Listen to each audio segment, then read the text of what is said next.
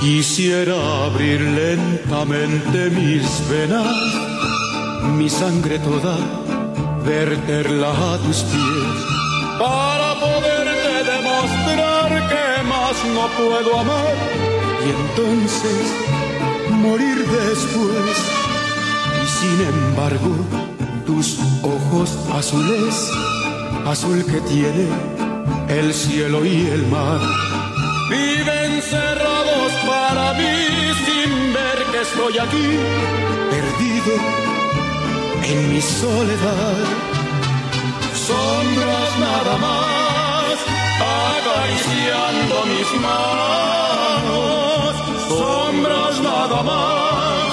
En el temblor Sombras nada más con Javier Solís. Estamos arrancando este espacio Círculo de Espera Radio de este miércoles 8 de septiembre del 2021 a través de la legendaria frecuencia 1550 AM. Por aquí nos escuchamos más fuerte y llegamos más lejos desde Tijuana, Baja California. Le agradecemos a usted que nos permita que lo acompañemos hoy, como todos los días, de lunes a viernes, a hablar de béisbol. Tenemos invitado especial. Si usted nos escuchó la semana pasada o la anterior, ya sabe que cuando abrimos con Javier Solís, quiere decir que se encuentra aquí en el estudio nuestro gran amigo, la leyenda del béisbol, Vicente Huevo Romo, que ahorita lo vamos a presentar regresando de la introducción que hace nuestro buen amigo, la mejor voz de un estadio de béisbol en México, me refiero a Jorge Niebla, el Caifán.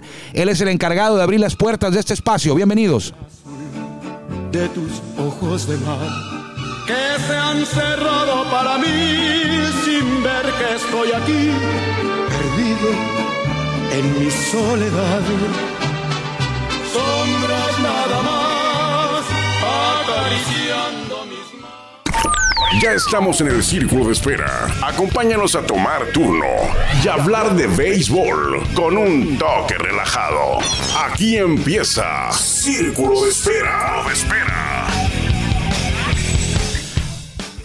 Muchas gracias a Jorge Niebla, el Caifán, y muchas gracias a usted por mantenerse con nosotros aquí en la 1550. También, si usted lo prefiere, nos puede encontrar en nuestro podcast del mismo nombre, Círculo de Espera, en Spotify. Buenas tardes en este miércoles, mitad de semana ya. Buenas tardes, don Vicente Huevo Romo, ¿cómo está? Muy buenas tardes. eh, gracias a Dios, muy bien. eh, listo para lo que me preguntas y contestarla. Don Vicente, ayer los toros cayeron, segundo juego de la serie de la, de la, serie del Rey, perdón, la lucha por el campeonato aquí en el estadio del Cerro Colorado. Se ponen abajo 0-2. Esto está complicado, todavía no acaba. Hoy es día de viaje. Mañana los toros reanudan la serie en el estadio Cuculcán. Tú lo conoces muy bien, ese parque difícil para el bateo. ¿Cómo ves al equipo? Tú eres coach de picheo de, los toros. eh, ¿Cómo lo vivieron ayer? Eh, ¿En qué situación está el equipo? ¿Se puede regresar? ¿Qué tan difícil es ir a ganar a Mérida? Eh, ¿Cómo viste el picheo de nosotros? ¿Cómo viste el picheo de ellos? Háblame de lo que de la situación en la que están los toros ahorita. Bueno, ahorita estamos en una, en una situación este, medio difícil, ¿verdad? pero ustedes saben que en el béisbol no hay nada escrito.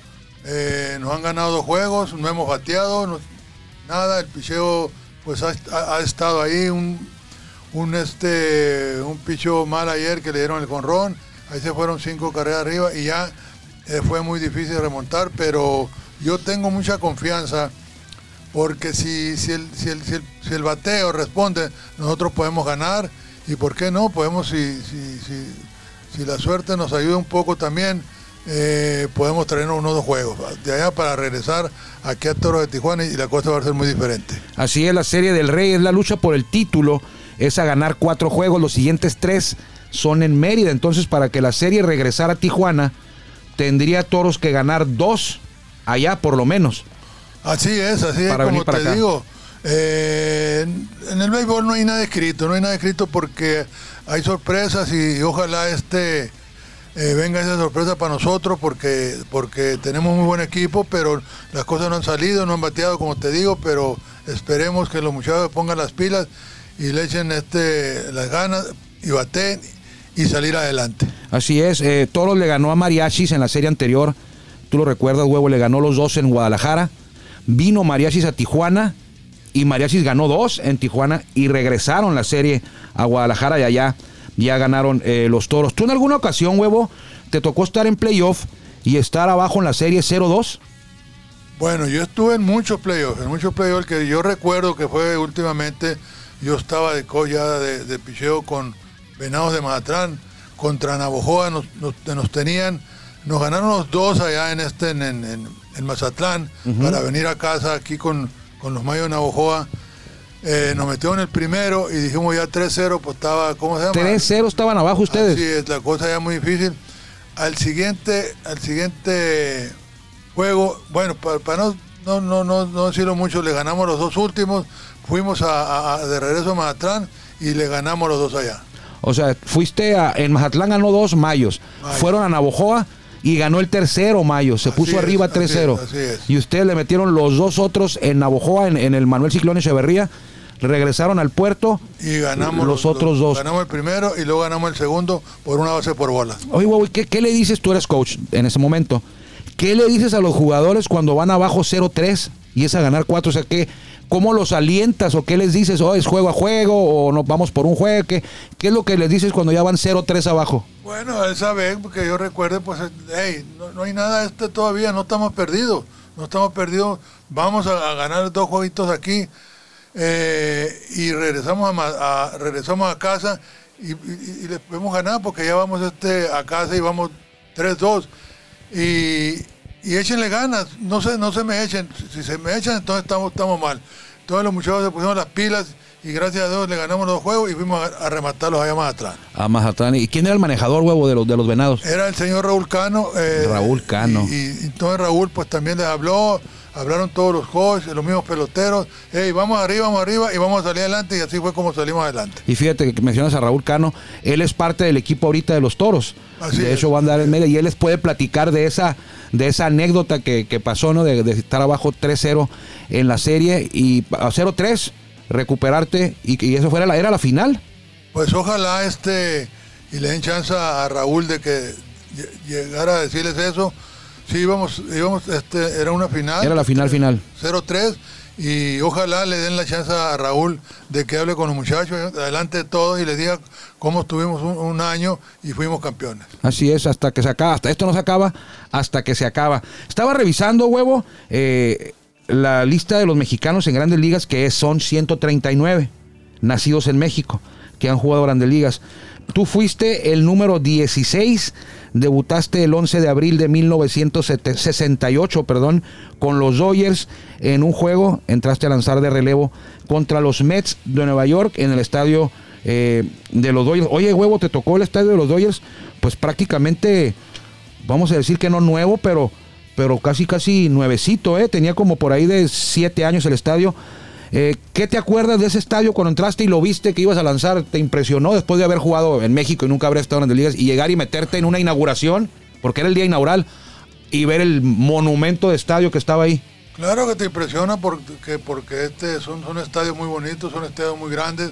Claro, aquí en México, los últimos años, hay estadios muy bonitos como el de Hermosillo, como el de Obregón, como el de, como el de Mazatlán, el de Culiacán.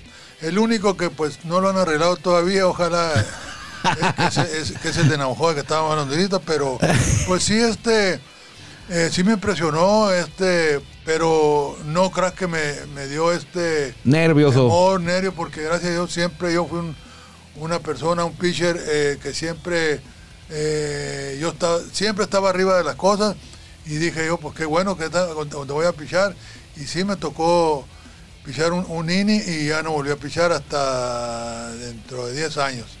Eh, creo que no, huevo. Eh, eh, debutaste con los Dyers en el 68 y te cambiaron a Indios, ¿no?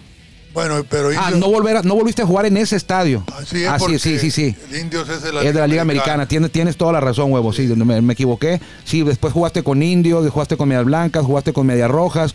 Y luego después regresaste después de 10 años y volviste a, a ser parte de los Dodgers. Ya estaba por ahí Fernando Valenzuela. Tenías 25 años, ¿no? Así es. 43. eh, ¿Naciste en el 43? El, el 43, el 12, el 12 de abril del 43. Aquí tenías eh, 43, 12 de abril. Fue el 11 de abril.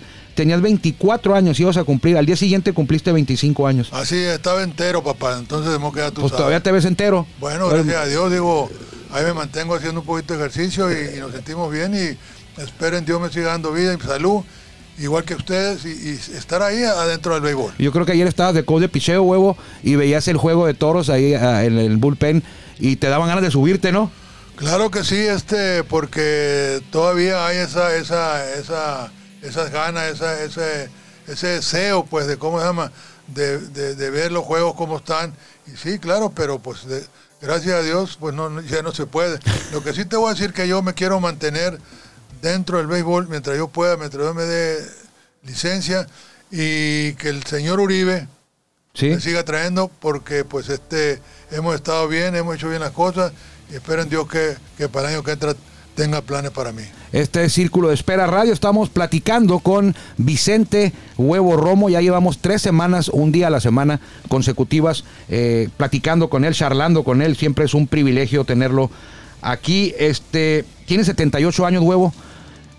¿Todavía la llegas de la loma al home? Mira, no, yo a mí me gustaba mucho pasar la bola porque yo este con el pelotero yo le tiraba los cambios, le tiraba lo que yo tiraba en el juego eso les tiraba y a ellos les gustaba. Como a mí me operaron de la rodilla, todavía no tengo confianza, pero ya espero en Dios que ya este, para la próxima temporada ya pueda. Y le voy a pasar la bola, ¿por qué no? Porque gracias a Dios el brazo, el brazo está bien y ahí no necesita tirar duro, sino tirarle para que baten. Y sí lo voy a volver a hacer con Excelente. Me comentaba Dante Lugo, el bad boy de los toros, que es bad boy de los mayos y fue bad boy de los piratas por muchos Creo que, creo que de mayos, Dante es. Tiene como 30 años de, de bad boy ahí o más, ¿no? Y es el, es, el, es el trabajador más viejo, no más viejo de edad, es el trabajador con más tiempo chambeando ahí en Mayos. Dante Lugo, ni los directivos que estaban cuando él entró están ya. Y dice que tú cuando ibas a calentar, no te subías a la loma, te bajabas de la loma, pero para el lado de la segunda, y de ahí calentabas. ¿Por qué? para atrás, porque quería que el brazo se, se- se- se- soltara más, se estirara más y ya tiraba unas 6, 7, 8 piches y ya me subía arriba de la loma. Me gustaba eso, me gustaba porque ya miraba, no es por nada, pero miraba más cerquita el jón. Es como cuando los bateadores le ponen más peso al bat. Así es, para lo sentirlo más, más, liviano. Está más pesado, cuando ya batean lo sientes más liviano, tú tiras más al atrás y cuando ya ibas a pichar te subías y se te hacía más cerca y Así es, sí se me hacía más cerca. Y como gracias a Dios tenía muy buen control, pues no batallaba. perfecto. Número 16 en Grandes Ligas. El primero fue Mel Almada. ¿Lo conociste, huevo?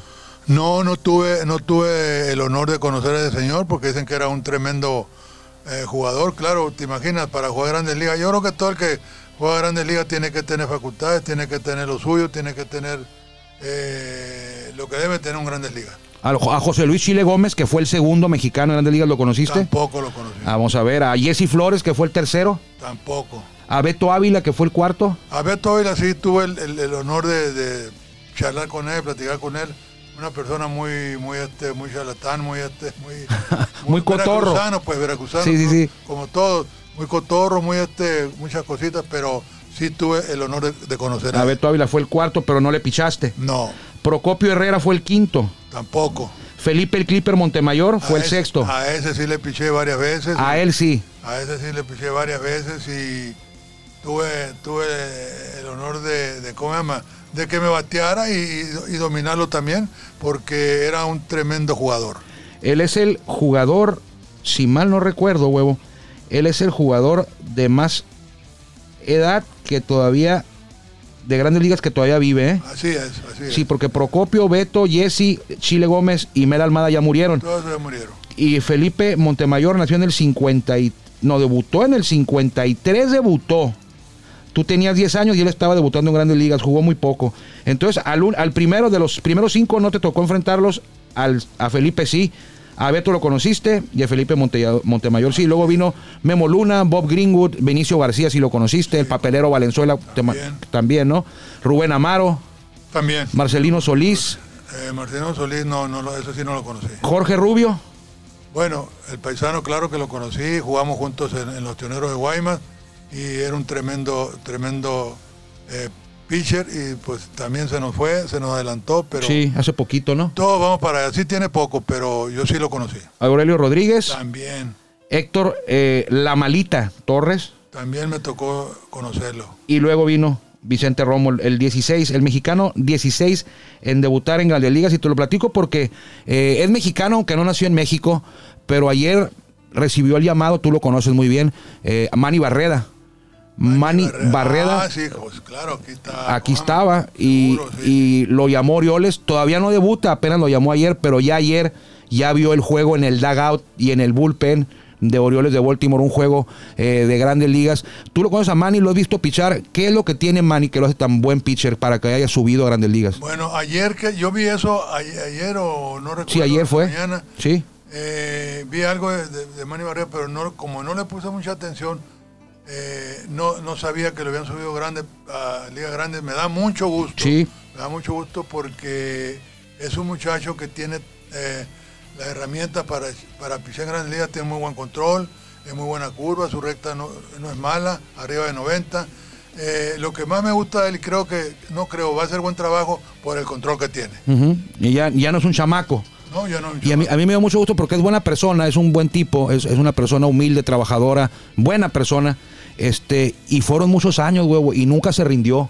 Nunca se rindió. Él no fue de que debutó de 19 años, de 20 años, anduvo con los Yankees, anduvo con los cerveceros, anduvo con los Bravos. Se perdió el título de toros por seguir buscando su, su sueño y no lo subieron en el 2017. Ahora recibe el llamado de Orioles, se pierde la temporada en México con los toros, va para allá a seguir cuando muchos le decían, Manny, ya estás muy grande, ya no vas a subir, si hubiera subido, hubiera subido antes. Él, él siguió siguió, siguió y ayer y yo le mandé un mensaje y le digo, Manny, ya eres grandes ligas y siempre vas a ser grandes ligas porque eso es para siempre, ya cumpliste con tu sueño y, y- y me dio, la verdad que cuando vi la nota, eh, y no lo vi, el día que lo debuta, imagínate, cuando vi la nota se me enchinó la piel de, de gusto por él. Claro que sí. eh, ahorita está diciendo que es un tipo que ya tiene su, su- su Sus añitos. No creo que, que, haya te- que tenga lo que yo, yo- lo que, lo que yo te- lo que Cuando yo tú regresaste. cuando regresé a Grandes Ligas. Eh, entonces él pues, él va a hacer buen trabajo ahí porque me da gusto.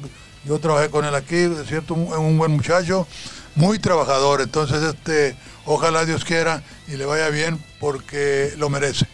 Una cosa que me acordé ahorita, huevo, eh, es parte de las entrevistas que te estoy haciendo para el tema de, de la autobiografía de don Vicente Romo y que cada rato lo recuerdo y, y me da risa, o sea, digo, como que, habrá sentido Enrique Romo ese día. Eh, me platicaste y quiero que lo comentes aquí, eh, un adelanto de lo que será el libro. El día que estabas en Coatzacoalcos y te habló este señor, ¿cómo se llamaba? Que fue, que fue a despertarte, platícame ese, ese pasaje. Eh, bueno, fue, fue este el dueño. ¿Cómo se llama? Evelio Brito. Evelio Brito. es, yo estaba, acababa yo de, de comprar el, el- el mandado para la quincena, ¿verdad? Pero él ya me había dicho, él me había dicho, creo que, no creo, tiene posibilidades de regresar a grandes ligas, ¿verdad? Porque ya me llamaron, no me dijo quién. Entonces dije, yo, qué bueno, ojalá Dios quiera que se me cumpla lo que yo dije, que yo iba a regresar. ¿Cuántos años pasaron que no jugaste Grandes Ligas? Diez años, 10 diez años. Estamos hablando ahorita de 1982. Así es. Ok. Entonces yo, yo estaba muy bien de, mi brazo. Eh, pero ese año yo fui a los entrenamientos de Cardenales. De regreso a Coatzacoalcos fue cuando él me dijo que, que yo estaba, que un equipo me estaba buscando, me, me- que me quería a mí porque eh, vieron que yo piché muy bien con Cardenales.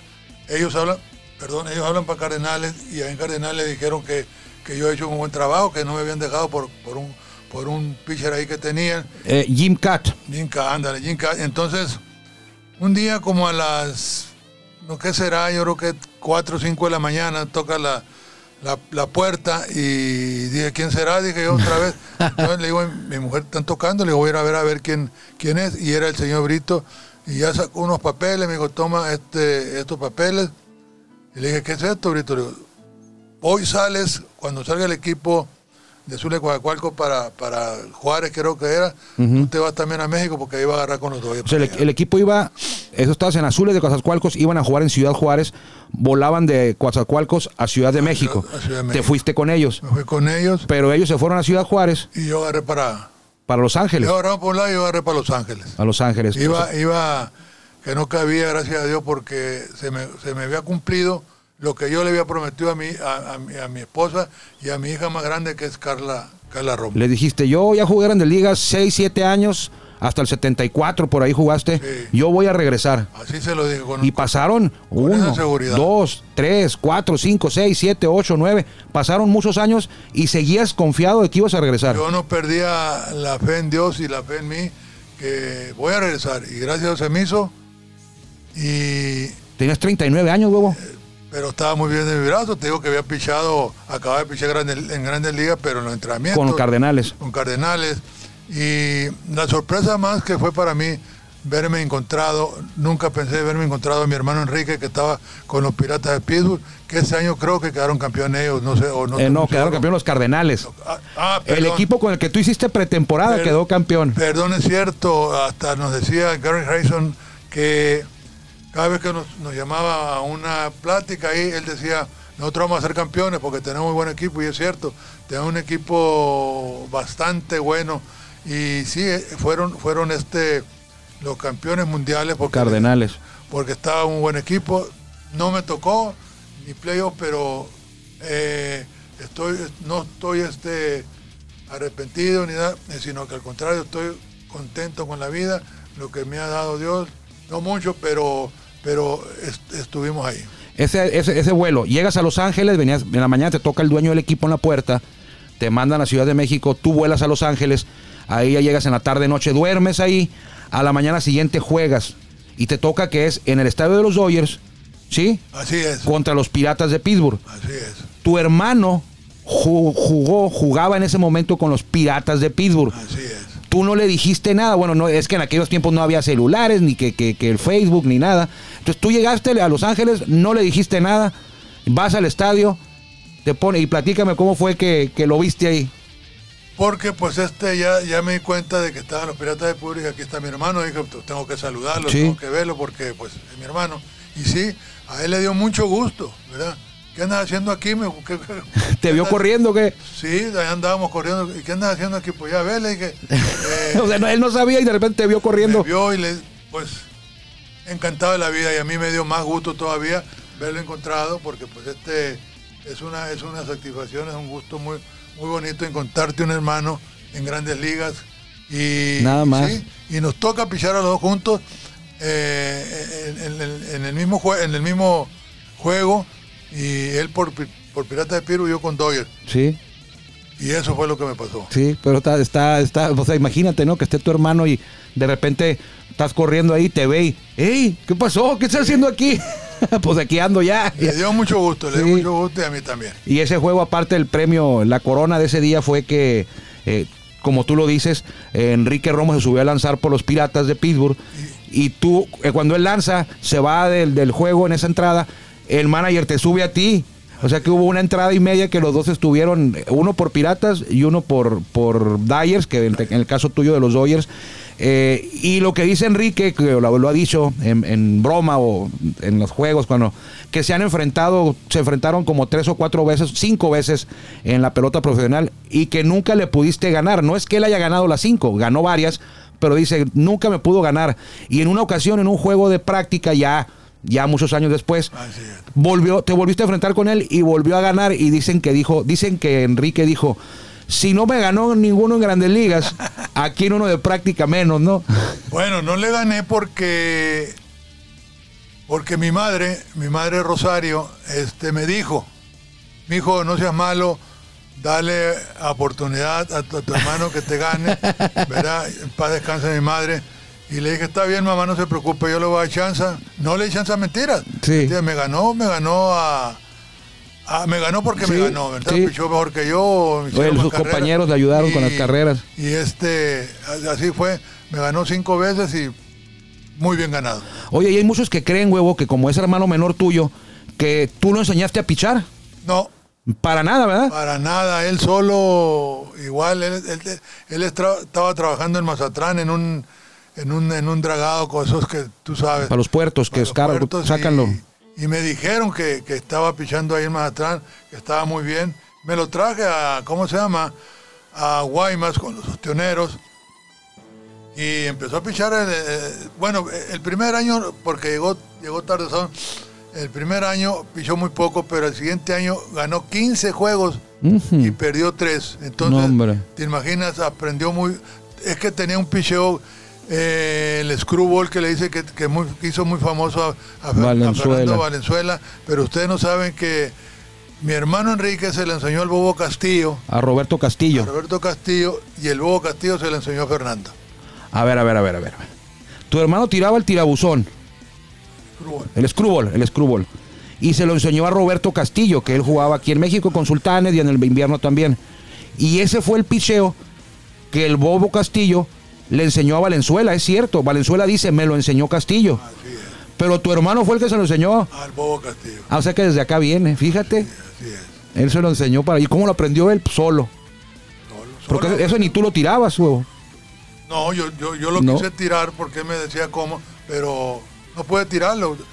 Él tenía, yo tengo los dedos largos, pero él los tenía más, parecía este, no sé, parecía tenedor Guitarrista. O, o sea, tu hermano Enrique tenía los dedos más largos. Más largos. Agarraba la pelota Y la, no, no, no, era, era, le daba. era un picheo tremendo, pues eso, eso, eso lo hizo picheo en grandes ligas, tenía muy buena recta, tenía su curva y su cambio, tenía muy buen picheo. Muy buen pitcher. era- eh, Fue Enrique Romo. Eran, eran, los dos Romo eran tremendos y se juntaban, ¿no? Así es. Que me, da, me da- me da mucho gusto que tu hermano todavía, ahí en Torreón vive Enrique Romo. Si usted da una vuelta a Torreón, por ahí búsquelo. Ahí también por ahí cerca, ahí en Torreón, creo que... Horacio Piña. Horacio Piña. Es. Horacio Piña, tu amigo. Son muy amigos y muy amigo mío también. Horacio Piña. Horacio Piña fue aquel que con Rieleros te ganó una final, ¿no? A tu equipo, a Cafeteros. Nos ganó una final eh, con una trampita que hizo ahí, pero nos ganaron.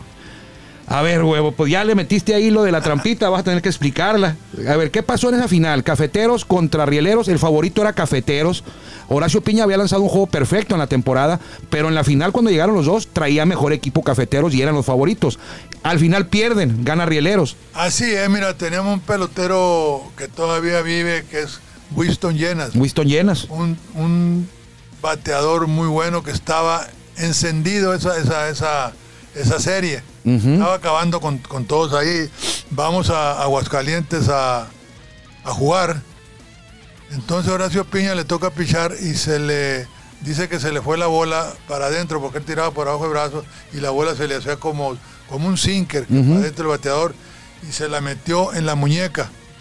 Se la metió en la muñeca. Él dijo que, que no vea este no había intención. que, Que, no había que no había intención, intención. pero sí llevaba su mañita ahí y, y desgraciadamente, vamos a decir desgraciadamente, le pegó en el puro hueso y se lo rompió y jamás y en ese juego jamás voy a Ya no entró a la ya final. ya no entró a la final y, y nos ganaron. Y era su pilar ofensivo. no vamos a decir que nos- a lo mejor no nos ganamos por eso, sino que Pero bueno. ya estando un bateador como estaba sí, su mejor bateador en todos los playoffs era él Así es, y le, y le pegaron él. así es. Muy bien. Don Vicente Huevo Romo. 27 minutos llevamos ya. El tiempo es nuestro principal enemigo aquí en, el- en la radio. Así que lo vamos a dejar hoy. Le vamos a seguir la próxima semana.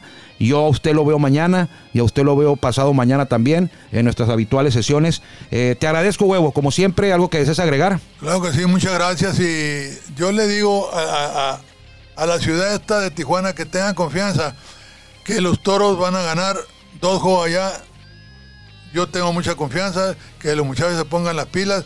Y un saludo, un saludo para toda la, la afición de aquí de, de Tijuana. Tengan confianza de su amigo Vicente Romo. Y un saludo a Santa Rosalía, porque ahí nació el huevo Romo en 1943. California Sur. Baja California Sur, a Guaymas, Sonora. Y ya nos pasamos del tiempo. Cuídese mucho, lo encontramos por aquí mañana, si Dios quiere, y si usted también así nos lo permite, en Círculo de Espera Radio. Que le vaya bien. Gracias por acompañarnos en el Círculo de Espera. Nos escuchamos próximamente.